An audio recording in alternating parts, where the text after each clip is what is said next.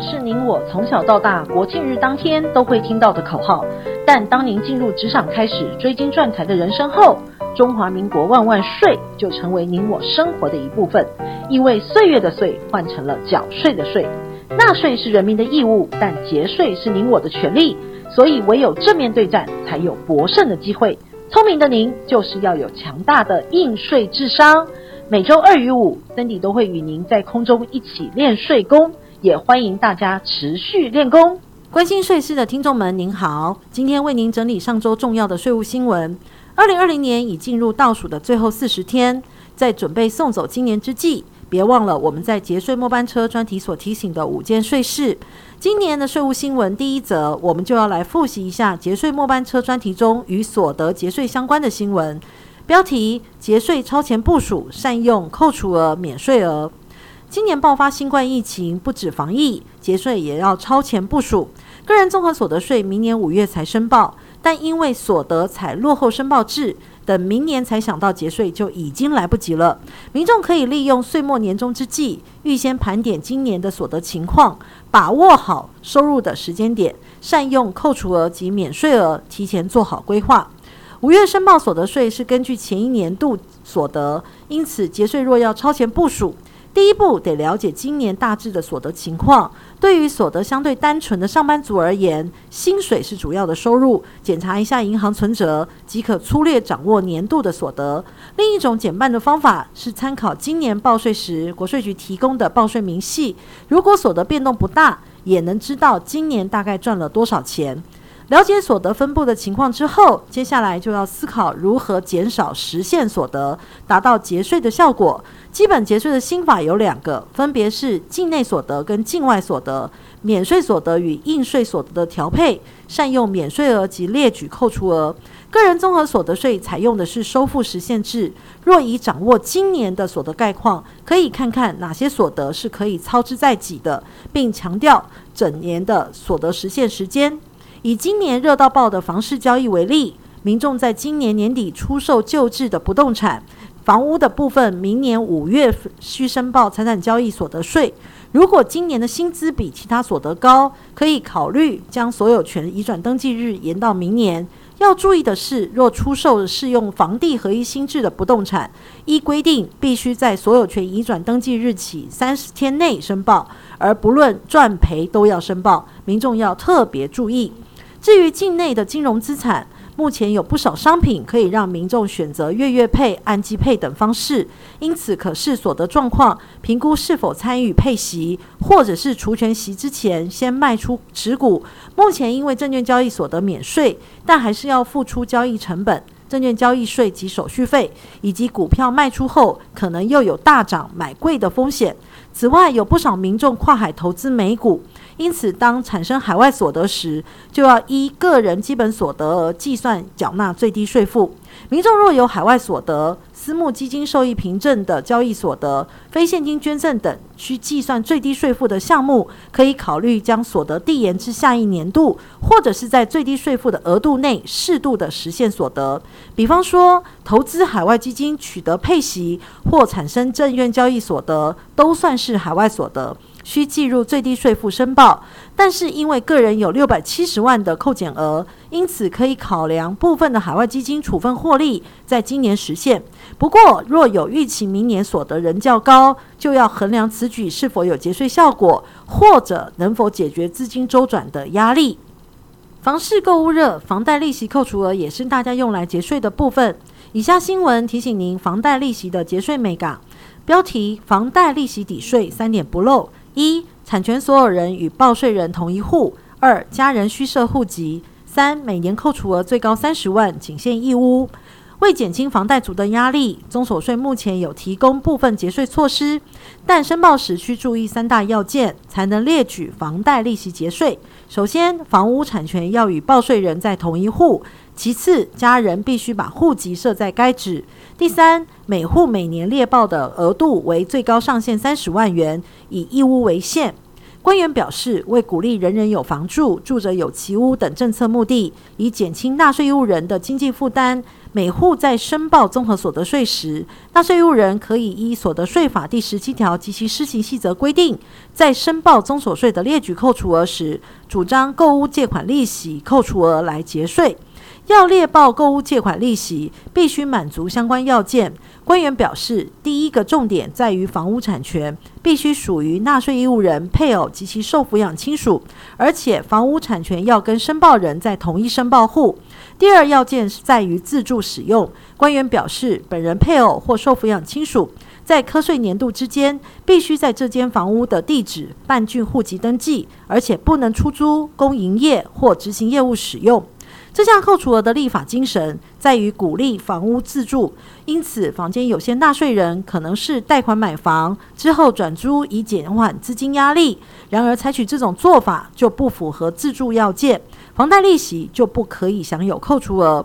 如果房屋都能满足以上条件，就可以享有最高三十万元的购屋借款利息扣除额，而且最多以一屋为限。官员指出，申报房贷扣除额时，还要注意同一年度当中没有申报储蓄特别扣除额。纳税义务人一边向银行支付房贷利息，一边又因为储蓄取得银行支付的利息收入，一来一往都是融资借贷利息，因此要求先减除利息收入，才可列报房贷利息支出节税。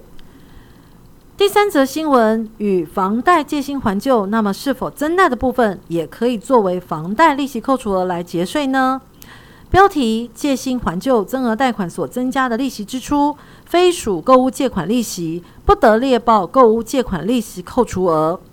财政部台北国税局表示，纳税义务人向金融机构贷款购买自用住宅，借新还旧增额贷款之利息支出，因非属购屋借款之利息，不得列报购屋借款利息扣除额。该局说明，所得税法第十七条第一项第二款二目之五规定，购屋借款利息得以作为扣除额，系为实现住者有其屋的政策目的，以减轻纳税义务人的经济负担。是需为原始购屋向金融机构借款所支付的利息才可适用，至因其他原因贷入款项所支付的利息，则无法报。列报购屋借款利息的扣除额，纳税义务人如有转贷或增贷，仅能就原始购屋贷款的部分所支付的利息来列报扣除，而且要减附转贷的相关证明，如原始贷款余额或者是清偿证明书等影本，供国税局审核，以证明新借款与原购屋借款有关。该局举例说明，甲君在一百零三年间购买自用住宅，向 A 银行借得一千万元，考量贷款利息及实际需要，以借新还旧的方式，在一百零七年初向 B 银行转贷一千两百万元，其中八百万用于偿还 A 银行的贷款余额，其余的四百万属于增额贷款。甲君在一百零七年申报综合所得税列报自用住宅贷款利息扣除额。因依 B 银行一百零七年缴息清单利息总额十四万元，按 A 银行贷款余额八百万元，占 B 银行贷款金额一千两百万的比例计算。若甲君一百零七年度无列报储蓄特别扣除额，则其可申报自用住宅贷款利息的扣除额是九万三千三百三十三元。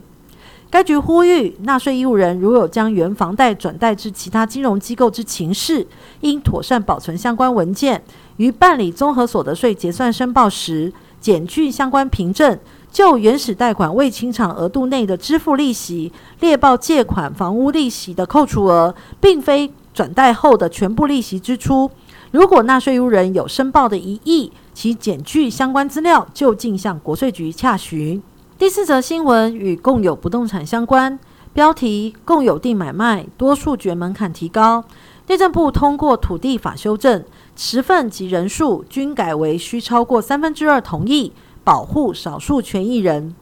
为保护民众权益，内政部部会通过修正土地法，针对共有房地同意处分的多数决比例，将从过半提高到三分之二同意，仅限买卖案件。以避免少数土地共有人权益遭侵害，内政部表示，修法草案后续将送政院审查，并再送立院审议。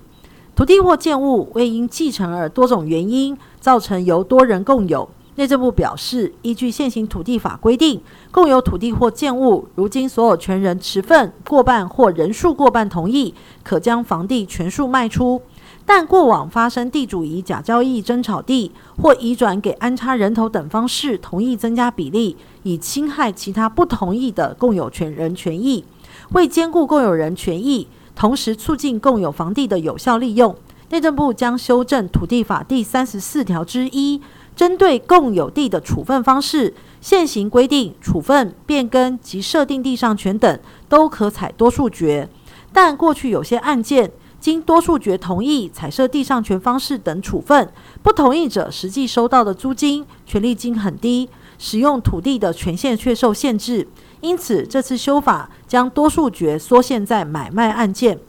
其次，同意比例原本规定的持份和人数均需超过二分之一。未来提高皆需超过三分之二，若持份超过四分之三，才不计人数，借此保障少数人土地共有的权益。官员表示，希望透过门槛的调整，一方面避免同意卖出的共有人增加人数来达到门槛，另一方面也希望共有人能之间更积极的凝聚。此外，修法也针对天然流失而消灭的私有土地，若土地恢复原状时，明确规定该如何恢复产权，可在恢复原状日起十年内向土地所在地登记机关申请恢复产权。因此，被管理机关出售、公用而无法导致产权恢复时，可以改以金钱补偿。所谓的天然流失，是指私有土地因为天然变迁变成湖泊、河道等情形。另外，土地法第十八条规定。因登记错误、遗漏、虚位而导致受损者，由地震机关负损害赔偿责任。然而，过去举证责任是落在受损害的土地权利人，修法将改由地政机关负举证责任。地政机关需能提出免责证明，否则就应赔偿，以保障所有权人的权益。第五则新闻与现代农夫相关，谈到的是关于地价税的课征。标题：土地租人耕作要课地价税。公司或法人经营农产品生产活动，要注意经营方式的不同，将会影响持有农地的税负。屏东县政府财税局表示，如果是将土地出租他人耕作，将不符合免税要件，农地会用一般用地税率课征地价税。官员表示，都市用地原则上是要课征地价税。但如果该区域的自来水、电力设施、道路或管线等公共设施铺设不足，由地主自行改作农耕使用，就算本来不是农业用地，还可依据土地税法第二十二条规定改课田赋而非地价税，也就是农地免征田赋的政策下，所以这类土地相当于也享有免税的资格。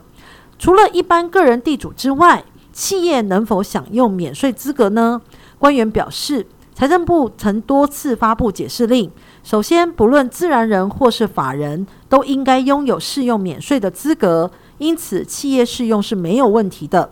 另外，由于产业日新月异，比如说像百货业、科技业等业者跨界经营农产品生产，官员表示，财政部最近也发布最新函释，指出只要企业自耕用地申请免征地价税。不限以农业为本的营利事业，各行各业只要确实自行耕作，都可以享用免税的条件及规定。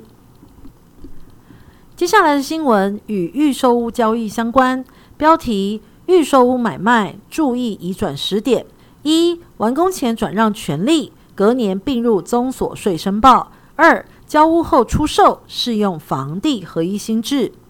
近年来，预售建案销售热，引发政府关注。财政部也嘱咐国税局关注相关交易。财政部表示，税务方面，个人买卖预售屋视为权利买卖，需在隔年将所得并入综合所得税申报。若买卖预售屋变成屋，则是以成屋移转的时间为准，来判断要以房地合一新制旧制来申报课税。纳税人应依规定申报。财政部表示，预售屋买卖一般与成屋买卖不同，不分为新制与旧制。由于买方所购买的是未来建案完工后请求不动产过户给买方的权利，卖方需将扣除成本后实际转取的所得，在隔年申报综所税时列为财产交易所得课税。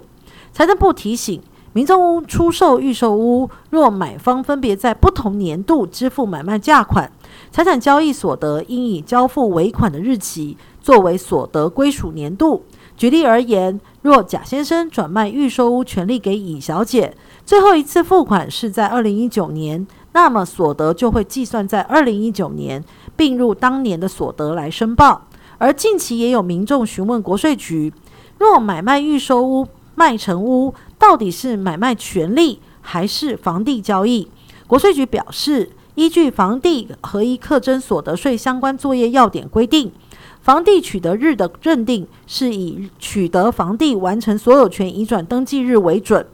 因此若是卖出成屋，就不算是买卖权利，应视为房地产交易。国税局举例，若甲君在二零一五年底与建设公司签订了一个预定买卖契约书，并且在二零一八年完成交屋，将房地所有权移转登记给甲君。甲君随后在同年出售该房地，这时候等于二零一六年房地合一税制上路后完成移转登记，适用新制来课税。第七则新闻与上周五我们聊的税事相关，大家可以复习一下。标题：股票交易所得税有限制，签证不确实将视为财产交易所得，并课综所税。独资事业有限公司等出资额转让也不适用。股票等证券交易所得目前免税，但并非所有的股票交易都可享有免税优惠。北区国税局表示，包括独资事业有限公司等出资额转让都不属于证券交易，可能会被课征高达百分之四十的综所税。部分未上市贵公司股票若签证不确实，也会害股东出售股票时遭课税。官员表示，无论上市贵与否，公司的股票经过合法的签证程序后，便属于有价证券性质，在交易过程依法课征证交税。但出售的交易可以免税，不过实务上还是会碰到几乎例外的情况。官员表示，例如有限公司未发行股票，而是以出资额来认定股东的股份。那么，原有的股东转让出资额时，被转让的股权就不算是证券交易，而是股东本身的财产。出售的利得就属于财产交易所得，要并入综合所得课税。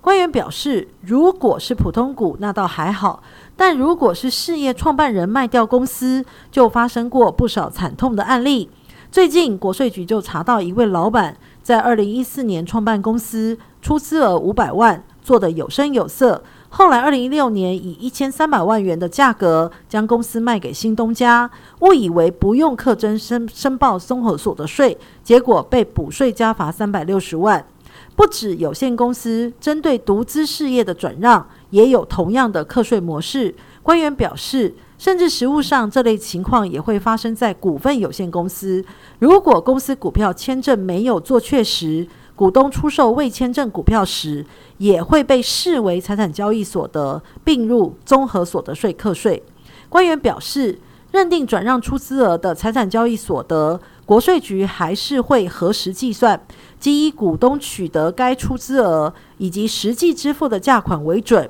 认定出售时的成本。如果股东本身另有其他可供举证明的成本，也可以向国税局一并提出。第八则新闻：企业受股所得纳最低税负，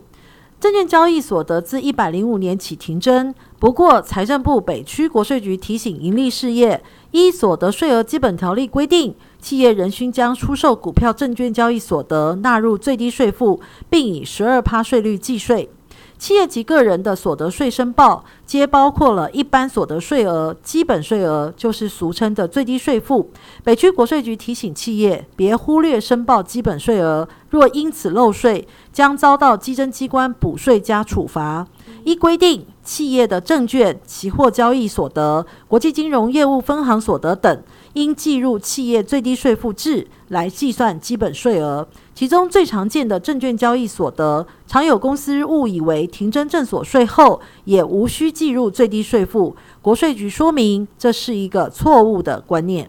第九则新闻标题：漏报遗赠税免罚标准放宽，遗产税额短漏超过六万元才会开罚，赠与税额拉高到一万元。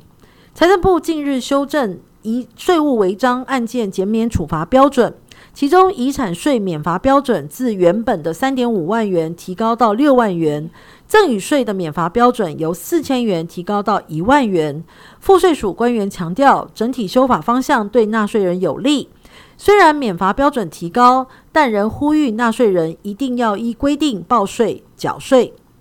赋税署副署长娄美忠表示，减免罚标准修正中涉及遗赠税的有两块，其中第一块是配合两千零九年遗赠税母法修正，拿掉未依期限规定申报遗产税及赠与税的行为罚，因此减免标准也配合删除。第二部分则是配合现行遗产税、赠与税税率，针对漏税额免罚标准进行合理的调整。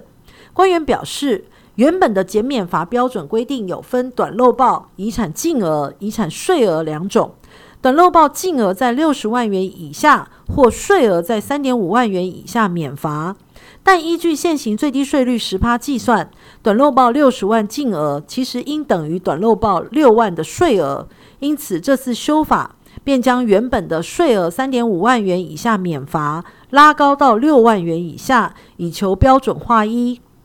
除了短漏报外，未申报免罚标准也同样拉高到六万元。赠与税也是同样的道理，原先规定短漏报净额十万元以下或税额在四千元以下免罚，而依据最低税率百分之十计算。短漏报十万的净额等于短漏报一万的税额，因此也将免罚标准自一千元、四千元提高到一万元。未申报免罚标准也比照提高到一万元。